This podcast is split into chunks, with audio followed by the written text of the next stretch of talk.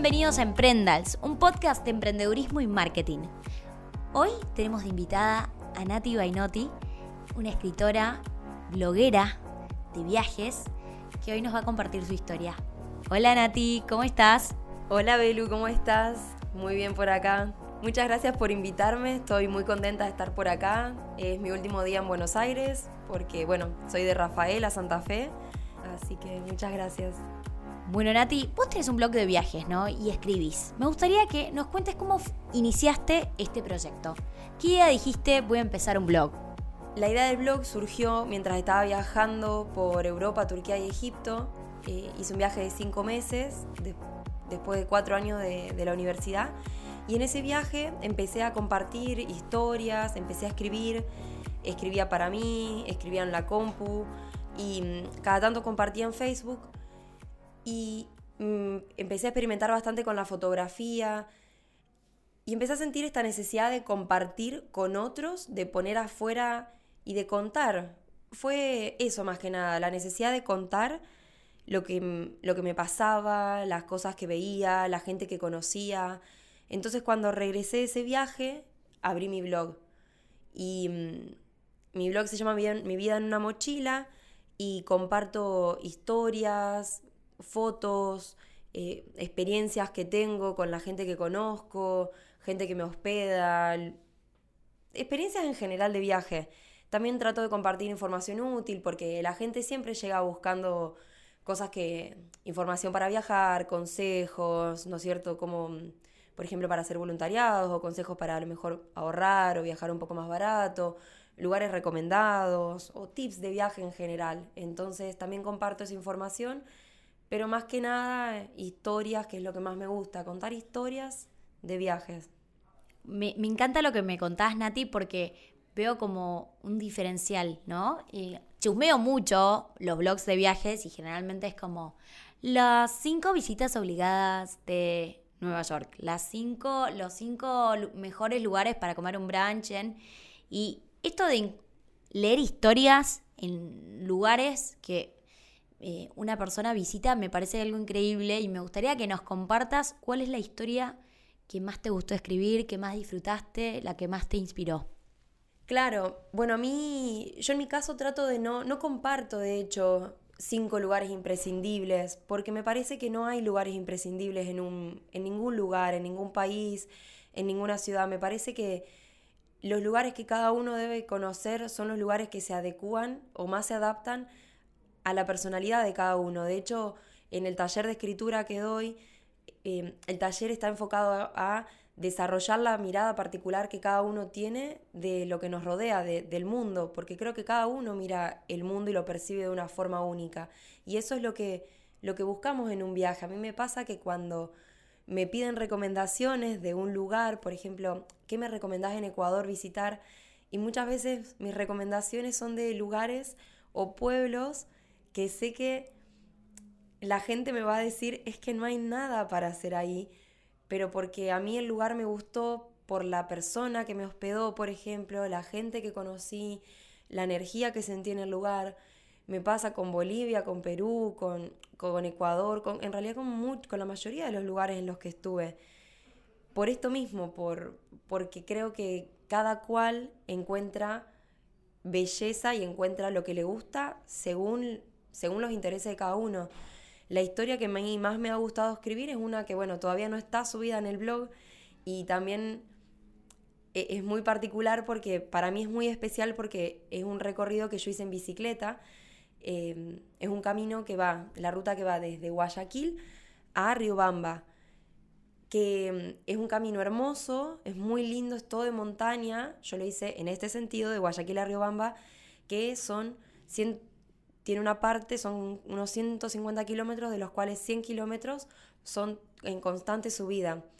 Y además de que el camino, más allá de que el camino es hermoso, bueno, yo lo hice en bici, todo una semana que estuvo totalmente nublada, o sea que el paisaje no lo vi, pero mm, demoré 7 días en hacer, siete, en hacer 100 kilómetros y lo lindo para mí ese lugar fue que en cada noche me hospedó una familia diferente, eh, un día, por ejemplo, estuve tres horas y media para hacer siete kilómetros de lo empinado que era.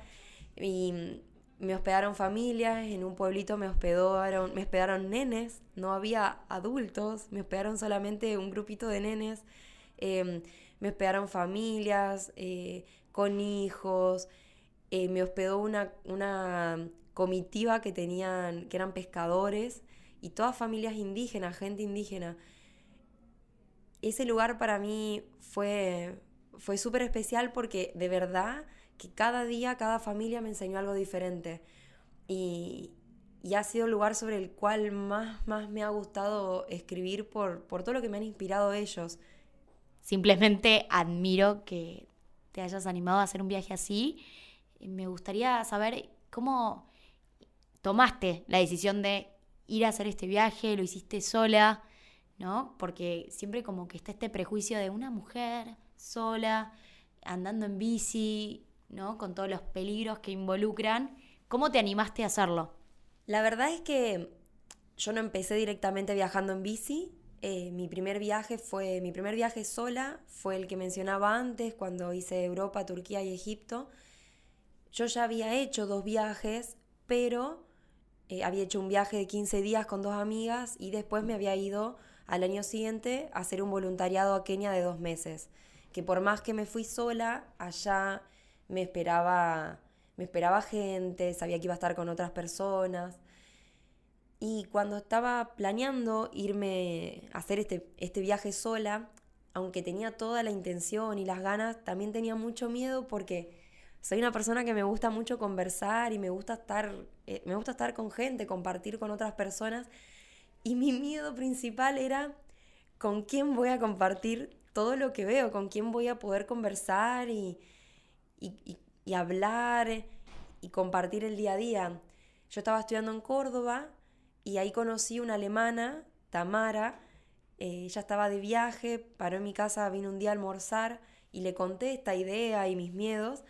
Y ella me dijo, yo hice un viaje, mira, yo viajé, me dijo, mira, yo me fui a hacer eh, el Camino a Santiago Compostela sola a los cinco días yo ya tenía que buscar estar sola, porque todo el tiempo había gente que se me acercaba y me decía, andabas a ver que vas a conocer gente.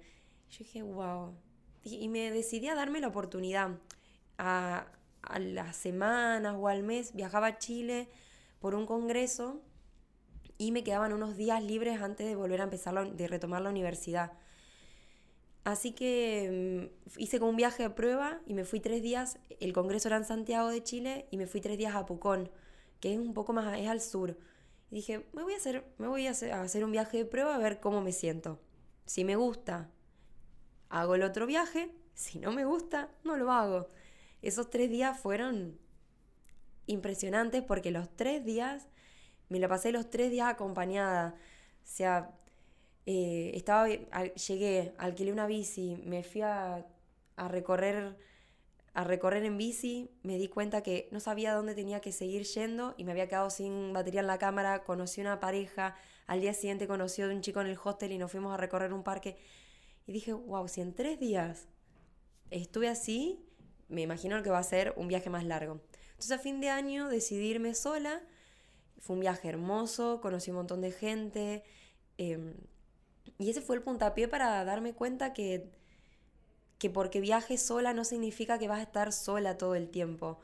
Y, y también en los consecuentes viajes me fui dando cuenta que el hecho de viajar sola como mujer también puede ser utilizado como una, una, una, una desventaja usada como una fortaleza, porque genera un poco, genera más empatía en la gente, genera esta sensación de que te quieren cuidar, que es algo que lo noto mucho cuando viajo en bicicleta.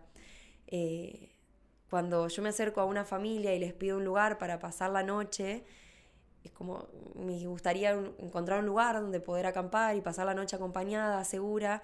Siento que la gente siente esa necesidad o tienen ganas de, bueno, quédate acá con nosotros que acá vas a estar segura.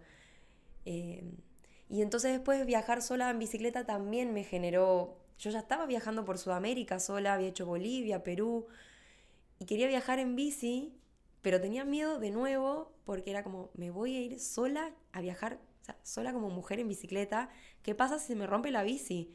No, no voy a tener ni idea.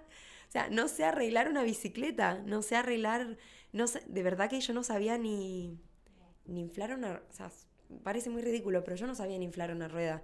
Yo, tenía que ir a una estación de servicio que alguien me la infle. Y sí, muy ridículo.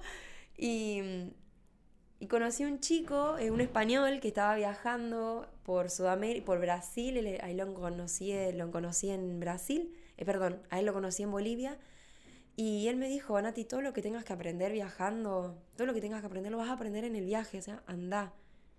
Fue como, wow, sí. Yo ya había hecho un viaje de cinco días en bici en Chile con, un, con mi mejor amigo, pero claro, lo había hecho acompañada, y ese fue el viaje que me despertó las ganas de, de viajar más en bicicleta. Entonces después lo conocí a este chico en Bolivia y, y, empecé a viajar en bicicleta en Ecuador. El día antes de, de, viajar, de largar mi viaje, estaba muerta de miedo, muerta de miedo en la casa en la que me estaba parando, en la que me estaba quedando. Les dije, ¿me puedo quedar una noche más? Y el chico, el chico me dijo, no, te vas mañana. Y yo como, no, no me puede estar diciendo esto. Y me dice, discúlpame, pero esta es mi forma de pegarte una, patadita y para que empieces. Yo, bueno, está bien. Y al día siguiente sí, tenía muchísimo miedo. Y...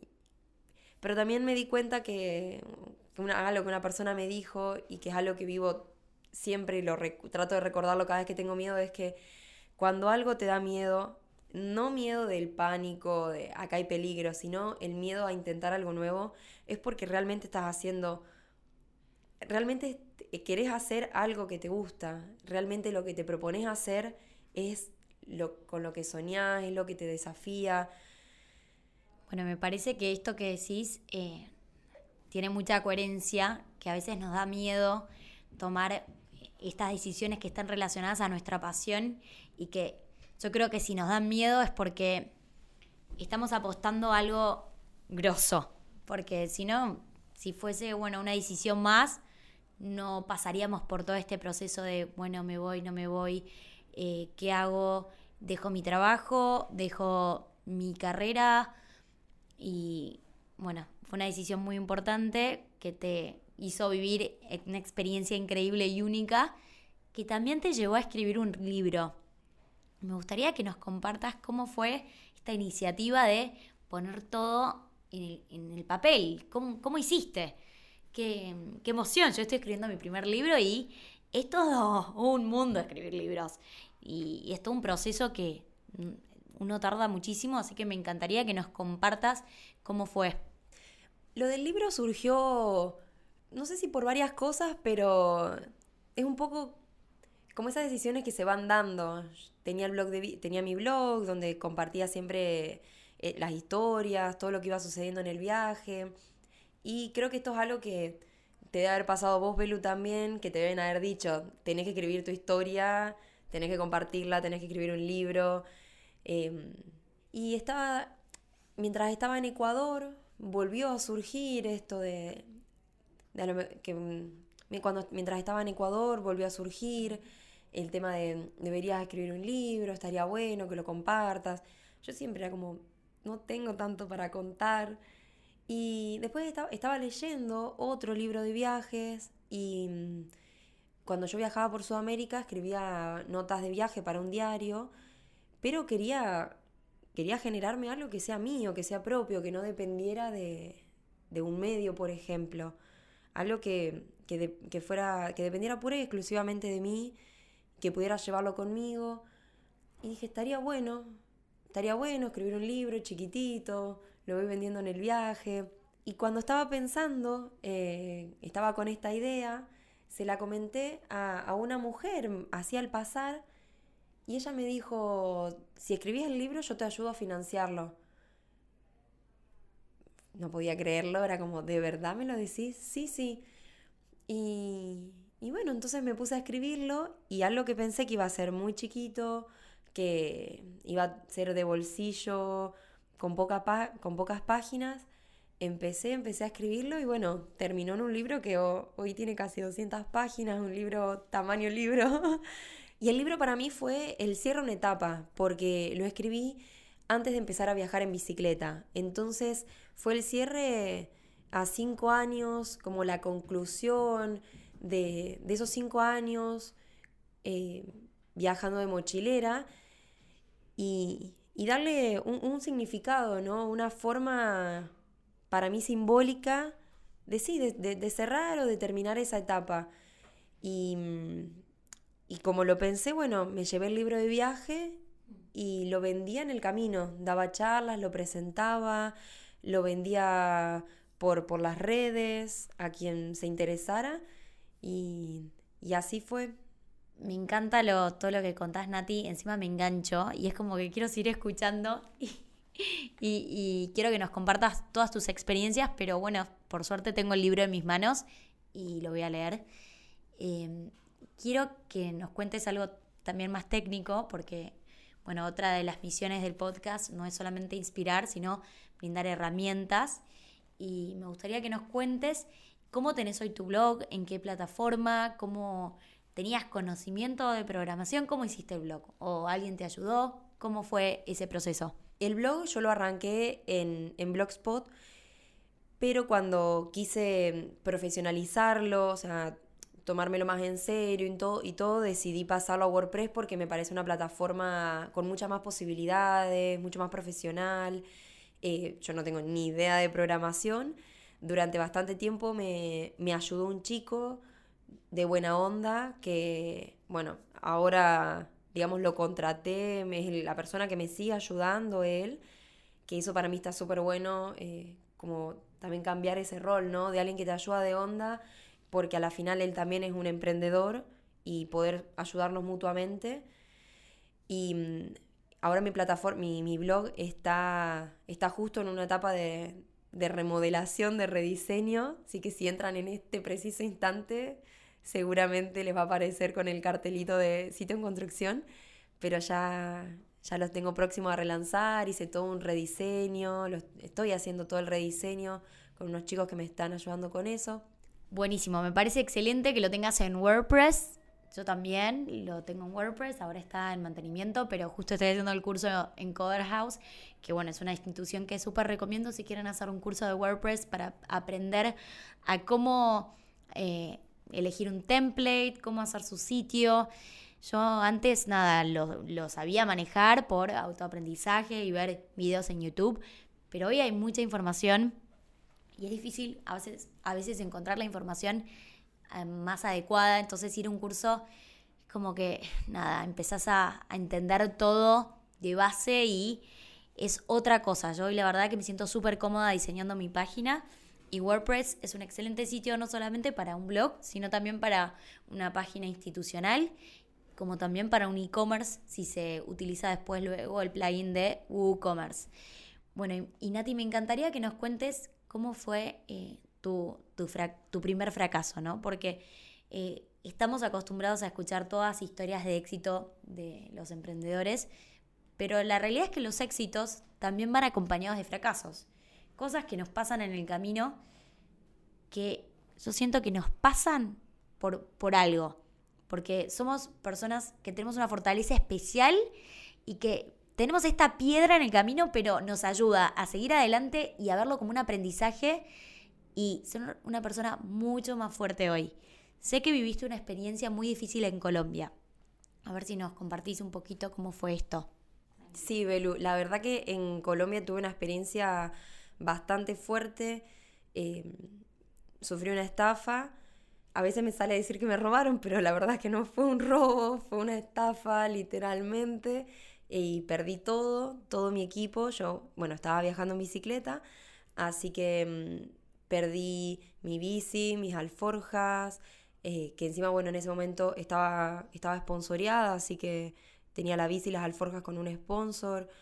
Eh, perdí todo eso, el equipo de camping, em, la ropa técnica, el equipo técnico, perdí mi cámara de fotos, eh, todos mis ahorros también. Y más allá de todo lo material, fue una estafa emocional también, así que creo que una persona cuando es estafada no solo, no solo es lo que, no solo es la pérdida material, yo por lo menos en mi caso sufrí una gran pérdida de, seguridad y de autoestima, fue por todo lo que rodeó, porque no fue algo de, un solo día, no es que un día de repente perdí todo, fue algo progresivo y, y, y sí, de verdad fue como que se pasó en dos años.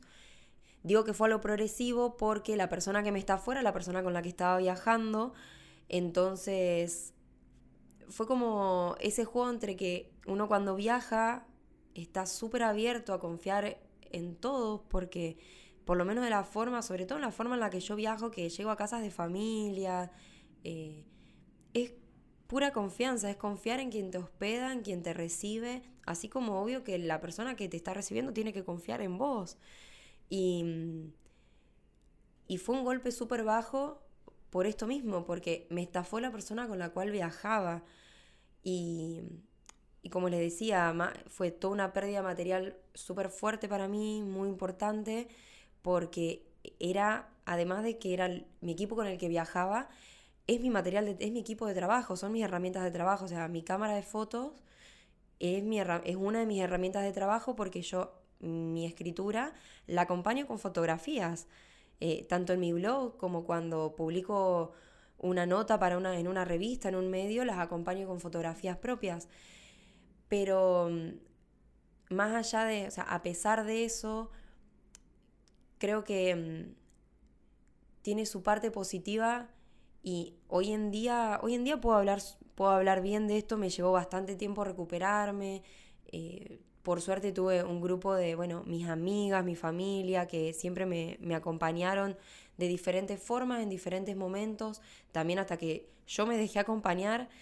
Y, y si algo me, me enseñó, a veces me siento un poco como rara, pero cada vez que me acuerdo, hay una parte mía que le agradece a esa persona porque toda esa experiencia, por más terrible y horrible que haya sido, si algo hizo fue volverme súper fuerte, em, me hizo muchísimo más abierta al aprendizaje, a, aprender de todo y de... Siempre fui muy curiosa, pero esta experiencia me, me bajó...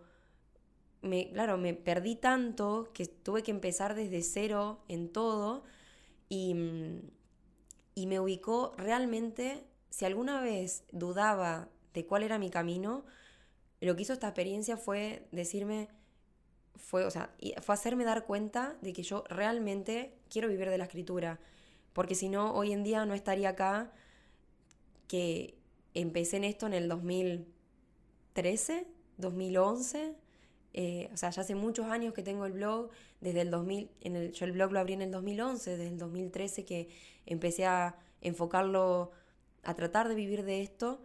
Y estos son los traspiés que si vos no es algo que realmente querés o lo querés por capricho o porque o por moda o porque o a lo mejor porque simplemente ves a alguien te gusta y dices, "Ah, a mí también me gusta." Estos son los traspiés que si no es no es a lo que de verdad querés dedicarte, te corren del camino. Y, y a mí esto me hizo estar 100% segura que es de lo que quiero vivir, porque Además, cuando yo, volví hace un año de Colombia con deudas y obviamente tenía que ponerme a producir plata y lamentablemente la escritura no te da plata de un día para el otro.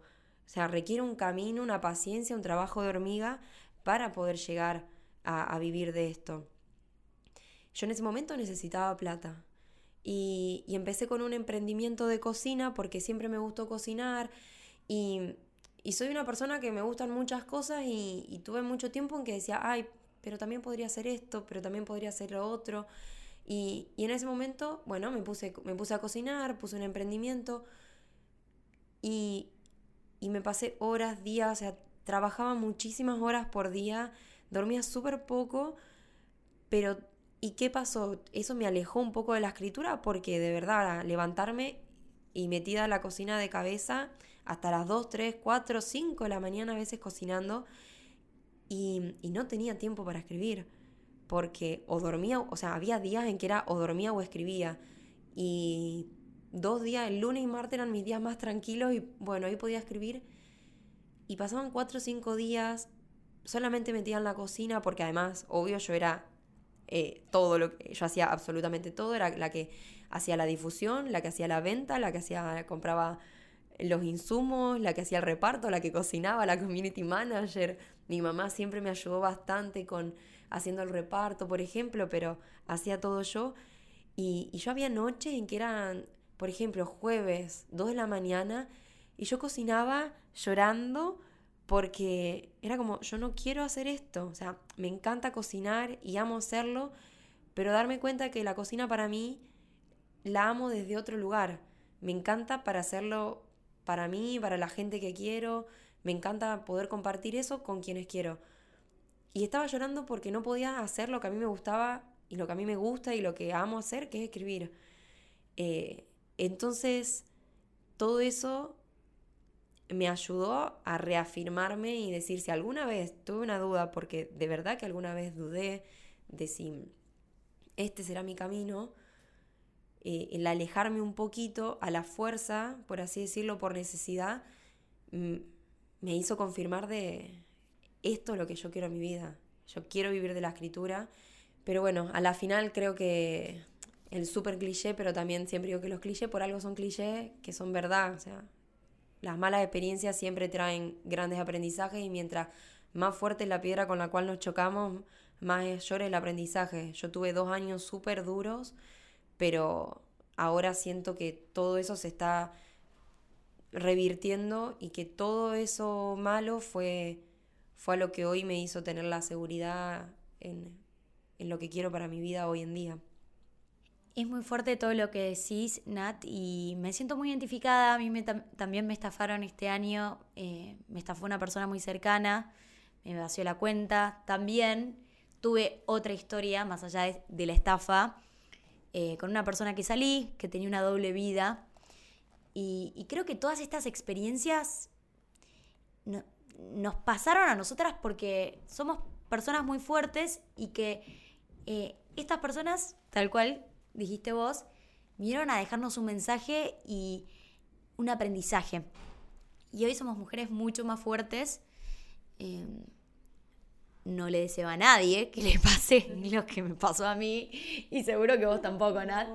Y si bueno, ya está. Después, si me pasaron todas estas cosas, eh, algo peor no me puede pasar. Igual cuando decís esa frase, después te pasa algo peor. Siempre. Em, bueno, eh, la verdad es que me encantó tu historia, me pareció súper inspiradora y creo que hoy inspiraste a un montón de emprendedores. A aquellos que no se animan a, hacer lo que aman porque están buscando una señal, quizás este programa sea esa señal, porque tienen miedo de que no genere los ingresos que necesitan para sobrevivir, que creo que es uno de los principales miedos de todos, y es lo que vos viviste. Eh, porque se cayeron y tienen miedo a volver a levantarse, ¿no? Que es, también lo que te pasó a vos y te levantaste. Y, bueno, tu historia cuenta que sí, es posible emprender en lo que amas, pero bueno, detrás de ese mensaje de sí se puede, hay lágrimas, sudor, cocina, no sé qué platos, pero noches de algo completamente diferente eh, de lo que era tu proyecto. Em, pero bueno, muchas gracias por venir hoy al programa y compartir tu historia. Y quiero que antes que cerremos nos cuentes dónde pueden encontrarte eh, todos nuestros emprendedores que hoy están escuchando. ¿Cómo son tus redes sociales y tu blog? Sí, Belu, nadie, nadie le desea una estafa a nadie, pero mm, creo que es una es una parte más del camino emprendedor. Eh, algunos nos tocan estafas, a otros les tocarán otro tipo de, pruebas. Creo que nadie, nadie tiene el camino súper liso, digamos, llano, sin obstáculos. Eh, forma parte del aprendizaje, de, aprender de los errores, de crecer, de, bueno, de las cosas que nos tocarán superar para, para crecer, para, para ser mejor, para aprender lo que tengamos que aprender. Y en mis redes me pueden encontrar en, Instagram como Nati by en Facebook como está mi, mi, fanpage que es Nati by mi vida en una mochila, y mi blog que es mochila.com Ahí comparto historias, fotos eh, de los viajes que hago, de los viajes que he hecho, así que con gusto los espero para, para seguir, para conversar y bueno, para conocernos y encontrarnos. Muchas gracias. Gracias a vos, Nati, por venir. Y bueno, gracias a todos los que nos están escuchando. Pueden mandar sus preguntas por mensaje directo en Instagram, que es arroba emprendals. Bueno, ese fue el programa de hoy. Gracias por escuchar. Chau, chau. Chau.